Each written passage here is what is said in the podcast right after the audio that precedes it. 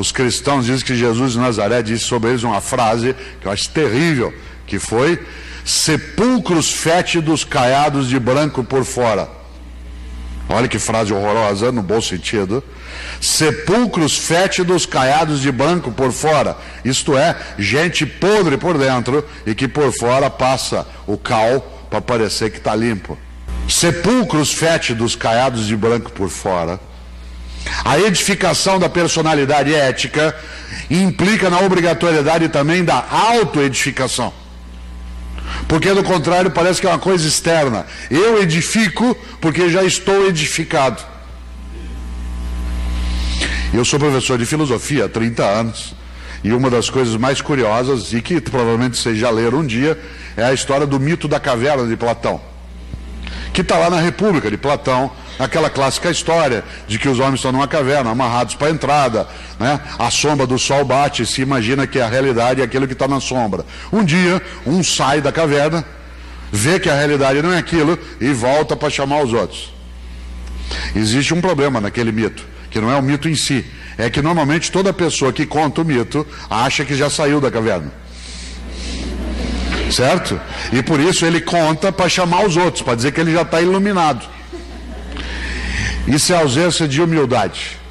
Atenção, ao falar hoje, nesse tempo, sobre a edificação da personalidade ética, eu quero repensar um pouco a nossa personalidade ética, a dos formadores, que são formados também.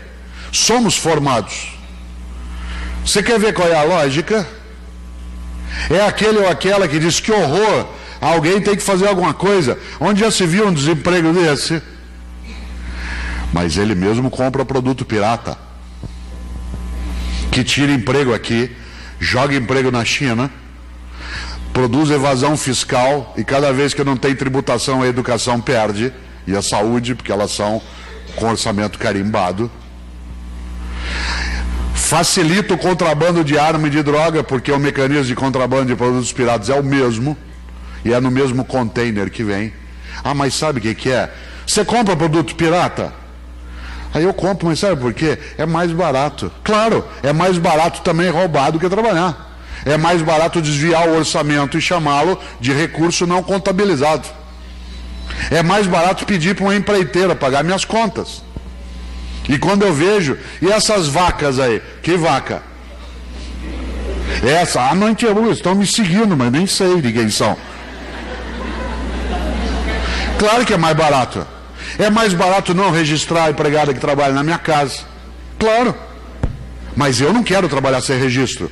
Aliás, nem aceito. Já imaginou? E é o sujeito diz assim: que horror! Olha lá. Alguém tem que fazer alguma coisa. E aí acontece o concreto. Ele compra produto pirata.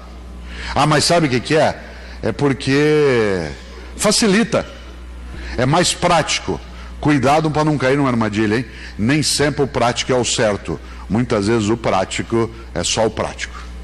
E uma coisa que nós ensinamos às crianças e aos jovens hoje é que a vida tem que ser prática. E a ética da integridade não admite que a gente se apoie só na noção de prática, porque nem sempre o prático ele é o correto. Muitas vezes ele é só o atalho e não é o caminho do processo mais longo. Por que, que eu estou dizendo isso? Alguém tem que fazer alguma coisa. Mas sabe o que a pessoa faz? Ela só respeita limite de velocidade quando tem radar. E quando ela vai ao dentista, ele vira para ela e fala assim: com recibo ou sem recibo?